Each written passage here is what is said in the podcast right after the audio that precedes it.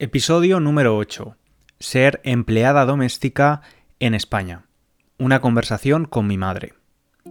Hola estudiante, te doy la bienvenida a un nuevo episodio. Hoy tenemos una invitada que ya ha estado en mi otro podcast, en el podcast para estudiantes de español de nivel intermedio. Es mi madre. En, el podcast de nivel intermedio hablé con ella sobre la maternidad, la maternidad en España, eh, hablamos también de mi familia, que es una familia súper numerosa, y hoy vamos a hablar de un tema algo distinto. Quiero recordarte, antes de que escuches la entrevista, que puedes leer la transcripción, como siempre, puedes usar las flashcards de vocabulario y puedes también leer la guía de vocabulario que preparamos, que ha preparado Lidia, muchas gracias Lidia, para poder entender algunas palabras que quizás no conozcas y te recomiendo que la leas antes de escuchar el episodio. Y ahora sin más, te, te dejo con la entrevista. Antes te recuerdo también que le des a seguir, si estás escuchando esto desde tu app o plataforma de podcast, que sigas el podcast, que no se te olvide y que si lo puedes valorar, si te está gustando el podcast, dejar unas estrellitas o un comentario, pues te lo agradeceré mucho porque eso ayuda también con la continuidad de este podcast. Muchas gracias y te dejo ahora sí con nuestra charla. En los años 60 los payasos de la tele eran eh, pues parte fundamental de lo que veían los niños pequeños españoles en la televisión. Estos payasos, entre otras cosas, cantaban canciones y una de sus canciones más famosas es Los días de la semana.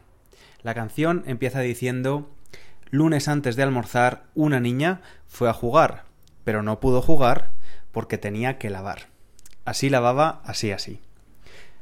Después llegaba el martes, el miércoles, el jueves, el viernes y la niña tenía que hacer diferentes tareas domésticas. Lavar, planchar, fregar. Puede parecer em, que es solo una canción, pero la verdad es que esta misma canción era la realidad de algunas casi niñas, prácticamente niñas, chicas muy jóvenes, de 13, 14 años, que tuvieron que dejar el pueblo, se fueron a la ciudad y empezaron a trabajar como empleadas domésticas en familias acomodadas. Mi madre, María, que si escuchas el podcast mío de nivel intermedio ya la conocerás porque hicimos un episodio juntos titulado Una conversación con mi madre, donde hablamos de maternidad y demás, pues ella trabajó, sus primeras experiencias profesionales fueron durante varios años sirviendo en una casa. Y vamos a hablar de este tema que me parece bastante interesante. Además, ahora mismo estoy en Valencia eh, y hemos aprovechado estos días para ir a una exposición sobre los cuidados eh, remunerados de las mujeres españolas y no españolas en España desde los años de posguerra hasta la actualidad. Entonces tenemos bastante información y aparte de la experiencia de mi madre, que, es lo más importante y lo más relevante de la entrevista. Muchas gracias, madre, por tu tiempo de nuevo. A ti, vida. Gracias.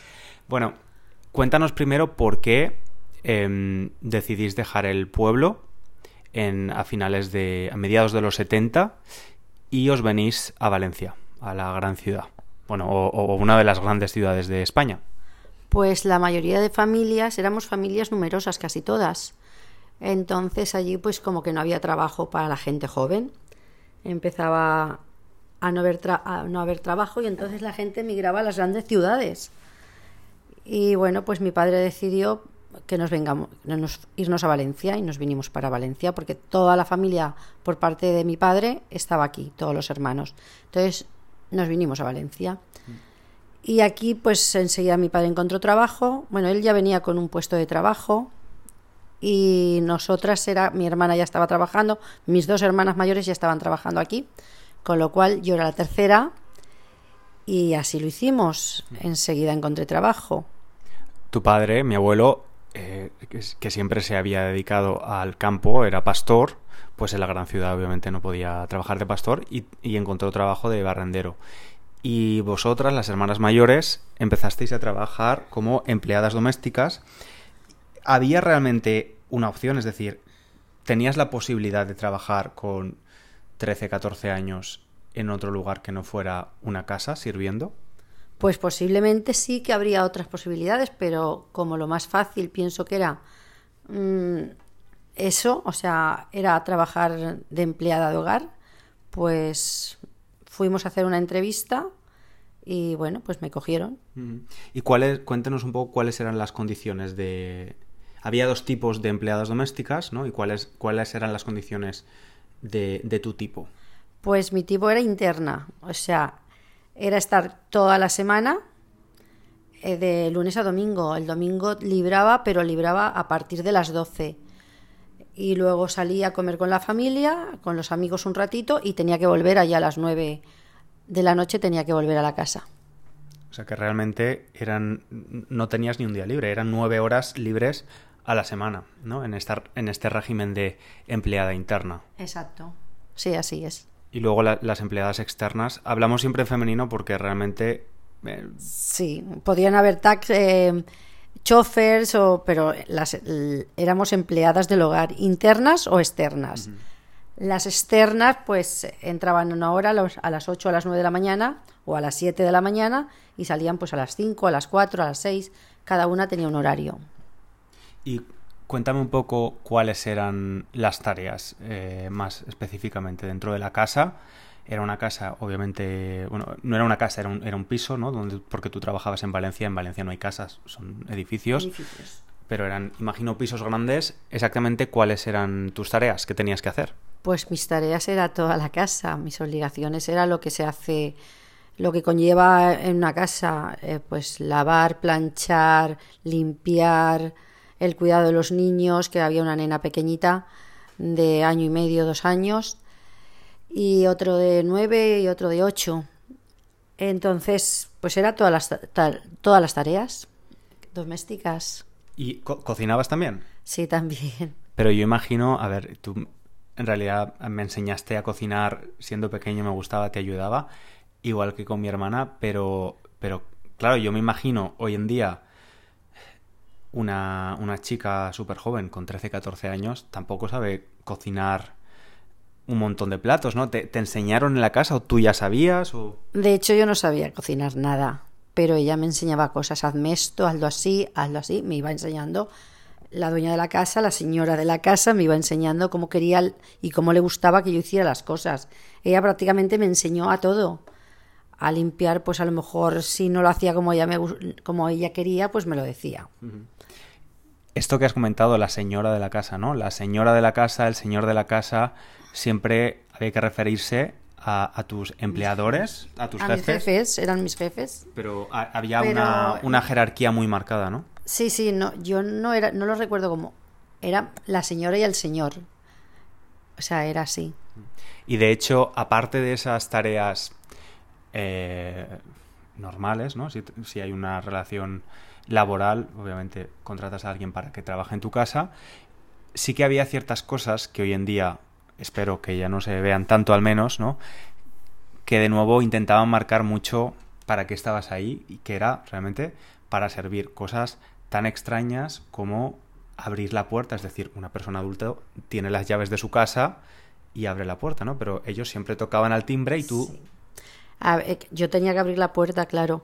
Y luego mm, otra curiosidad es que estaba la puerta de servicio. O sea, estaba el ascensor de servicio, que era por donde subíamos si venían a traer compra o, o las sirvientas o siempre veníamos por, la- por el ascensor de servicio y por la parte de atrás de la cocina de servicio. Y luego había otra puerta que era la puerta principal por donde venían los invitados o los señores. Sí, esto de la puerta del servicio yo lo vi por primera vez en una de las casas en las que estuve en Londres viviendo, en un edificio cerca de, bueno, cerca de Kensington, que, la empresa donde estaba haciendo prácticas me pagaba la casa y, vi lo de la puerta del servicio y un ascensor diferente y luego en Madrid también lo he visto otra vez y me pareció tan clasista, o sea, que hubiese, que tuviera que haber dos ascensores diferentes, Sí. dos entradas diferentes. El portero, el portero siempre, siempre subía por la parte de atrás, o sea, era la parte de servicio, la puerta de servicio. Y ya el... La cosa más ridícula que me has contado es lo de las camas. Esto es muy gracioso. Bueno, muy gracioso, sí. Es que Bueno, es como un poquito como si fueran un poquito inútiles, porque, porque habría, había que a- llegaba la noche y pues después de cenar o antes de cenar, no me acuerdo exactamente, eh, había que abrirles la cama, el pico de la cama, dejárselo muy bonito con el pijama y las zapatillas, a cada uno en su parte. Como diciendo, vale, pues ya, ya pueden venir a dormir, que ya tienen la camita abierta.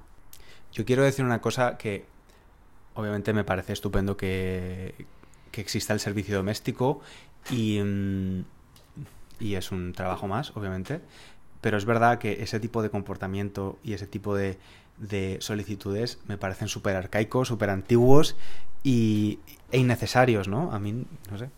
Pero bueno. Era muy... Ahora lo vemos así, pero lo veíamos como lo- la cosa más normal del mundo. O sea, ellos y nosotros.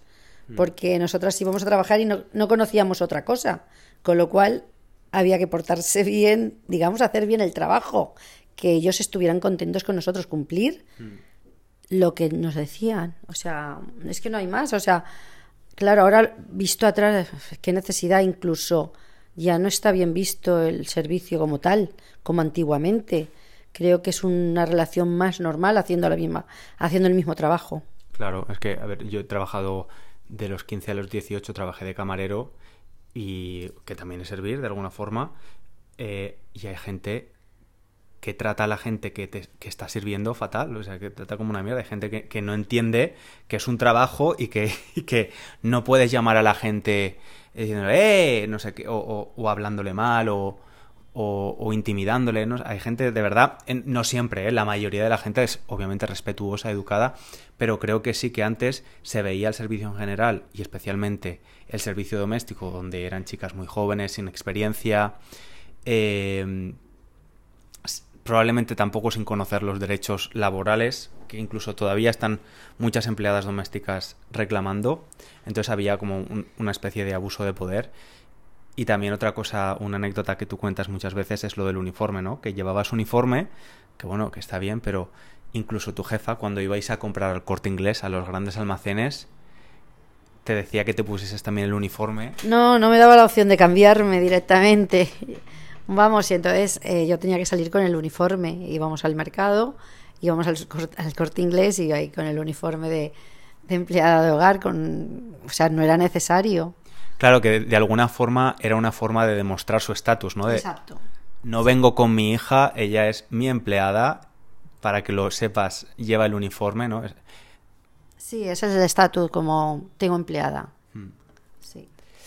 De todos modos, tú siempre dices, y creo que es importante decirlo, que tú te sentiste muy bien tratada en general, estuviste en varias familias y mm, además estuviste también en una de las familias en las que estuviste era del Líbano, así que aprendiste, conociste por primera vez una cultura completamente diferente, ¿no? Completamente diferente y súper amables todos. Eran una familia súper cariñosa. O sea, el Habibi, el Habibi era diario.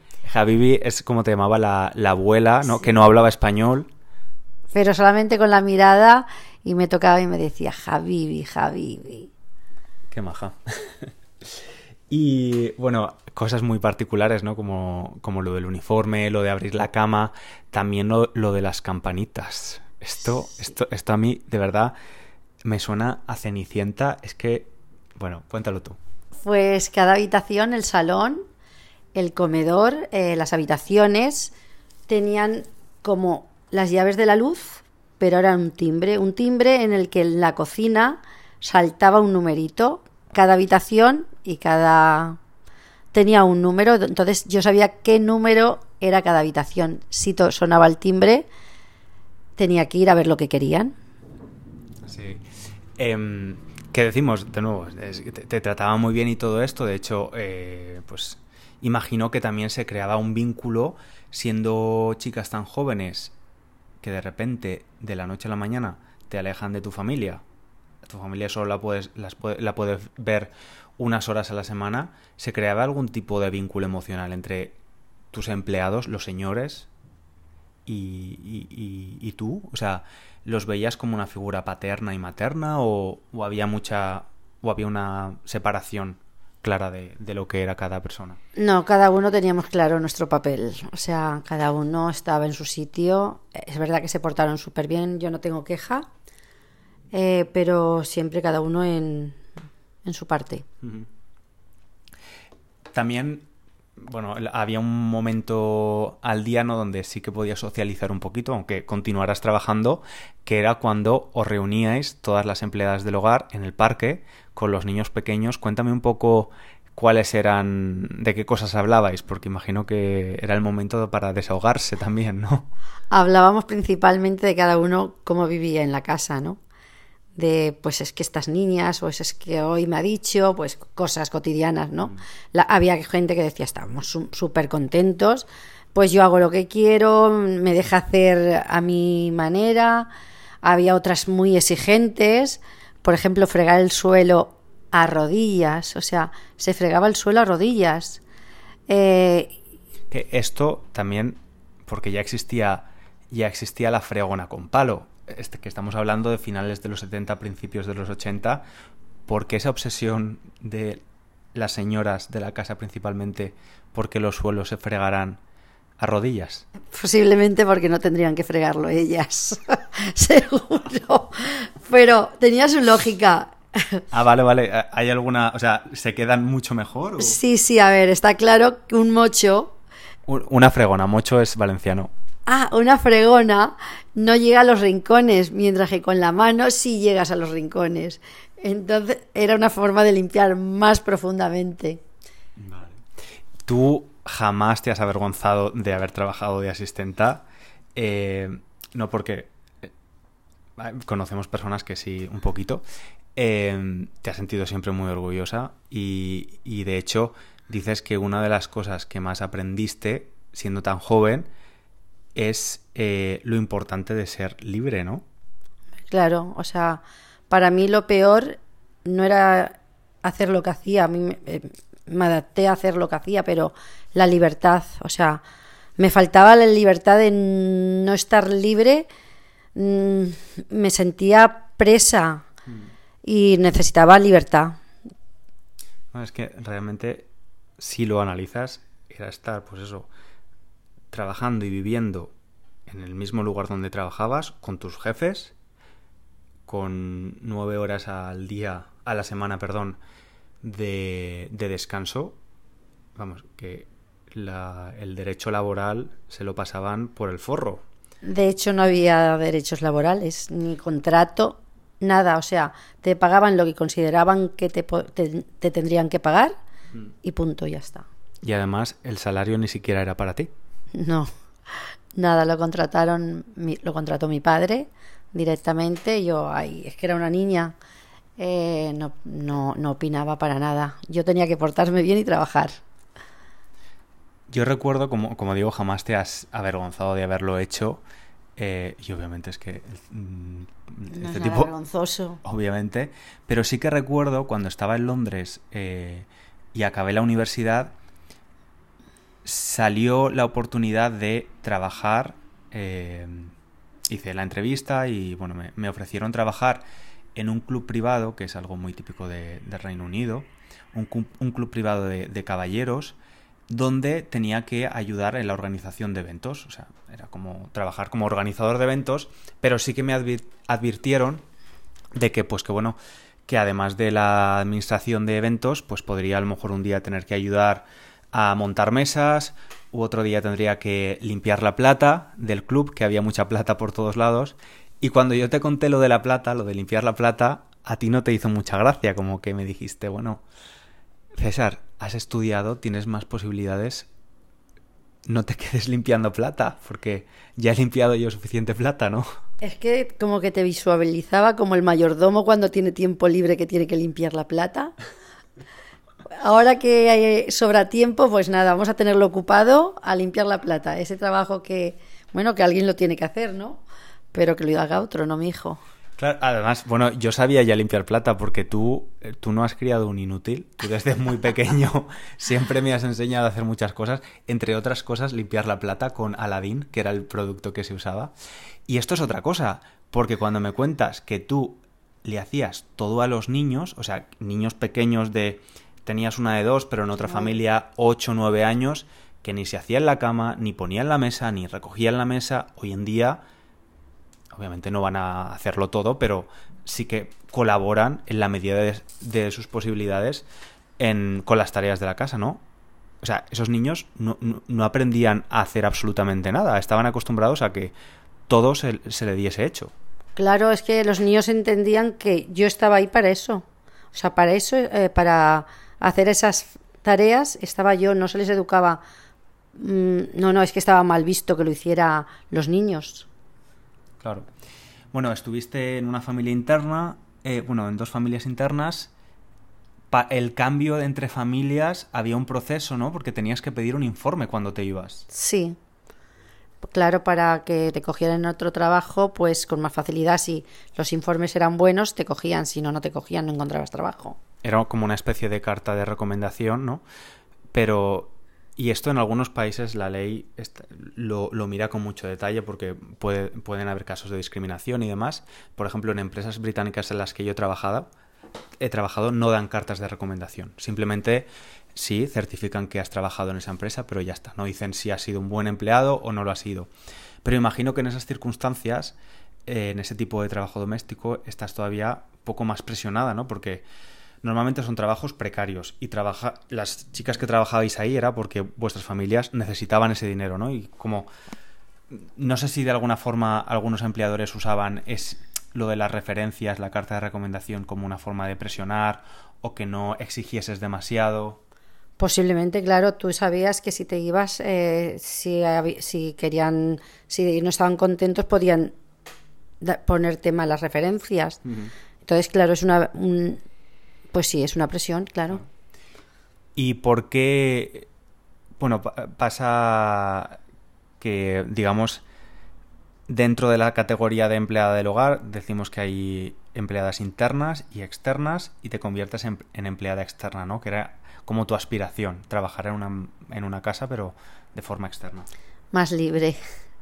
Eso de trabajar ya externa era como, wow, qué bien, vamos mejorando, tengo libertad un poquito.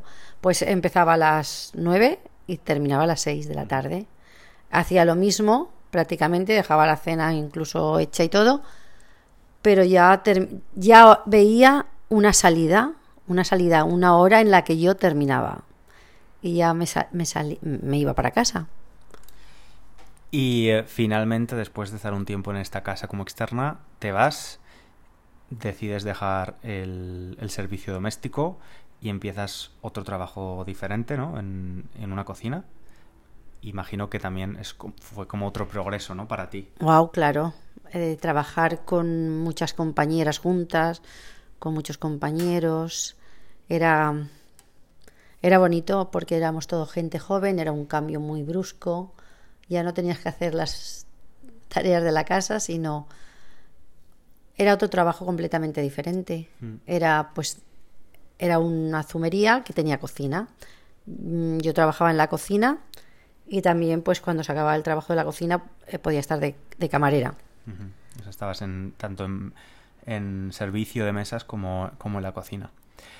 Hemos empezado el episodio haciendo referencia a esa canción de los payasos de la tele, donde una niña no podía jugar porque tenía que lavar, planchar, lavar.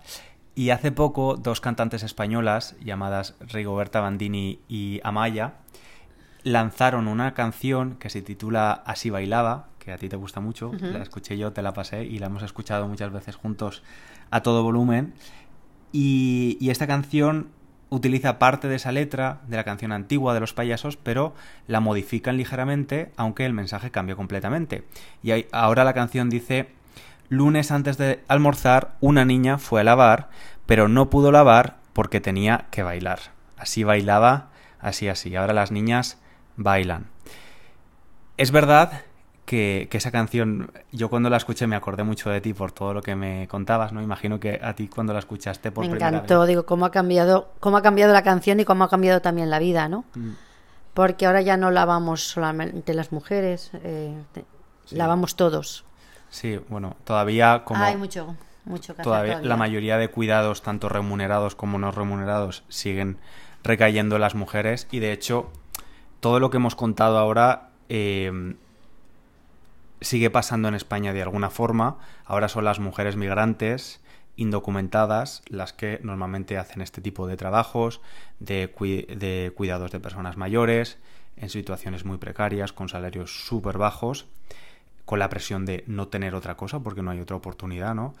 Em, y hay una cosa que vimos en la exposición, una especie de lema que utiliza una de las organizaciones de empleadas domésticas en España, que es pidieron manos y llegaron personas, haciendo referencia un poco ¿no? al, a ver al servicio doméstico como pues de una forma un poco deshumanizada, ¿no? Que efectivamente es alguien que realiza una labor, pero son personas y además normalmente en situaciones vulnerables, como hemos visto en el caso de los 70-80 o actualmente con, con mujeres migrantes.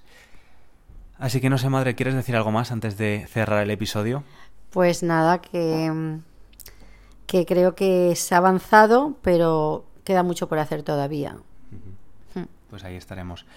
Decirte, ya lo sabes porque te lo digo siempre, pero te lo digo también aquí, que me siento súper orgulloso de que seas mi madre y eres toda una inspiración y espero que la persona que nos esté oyendo también pues salga un poquito inspirada también por, por todo lo que nos has contado. Gracias, cariño, te quiero. Y yo a ti. Chao. Muchísimas gracias, madre. Y gracias a ti por escucharnos. Espero que hayas disfrutado de la charla, que hayas aprendido un poco también de, este fenómeno del éxodo rural en España, de lo que pasaba con las familias súper numerosas, familias de clase trabajadora y toda esta dinámica. A mí me parecía un tema interesante y espero que lo hayas disfrutado.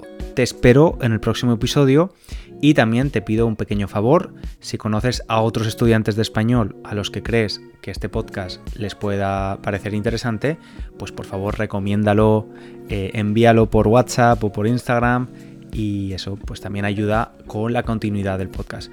Muchísimas gracias y te espero en el próximo episodio. Un abrazo grande.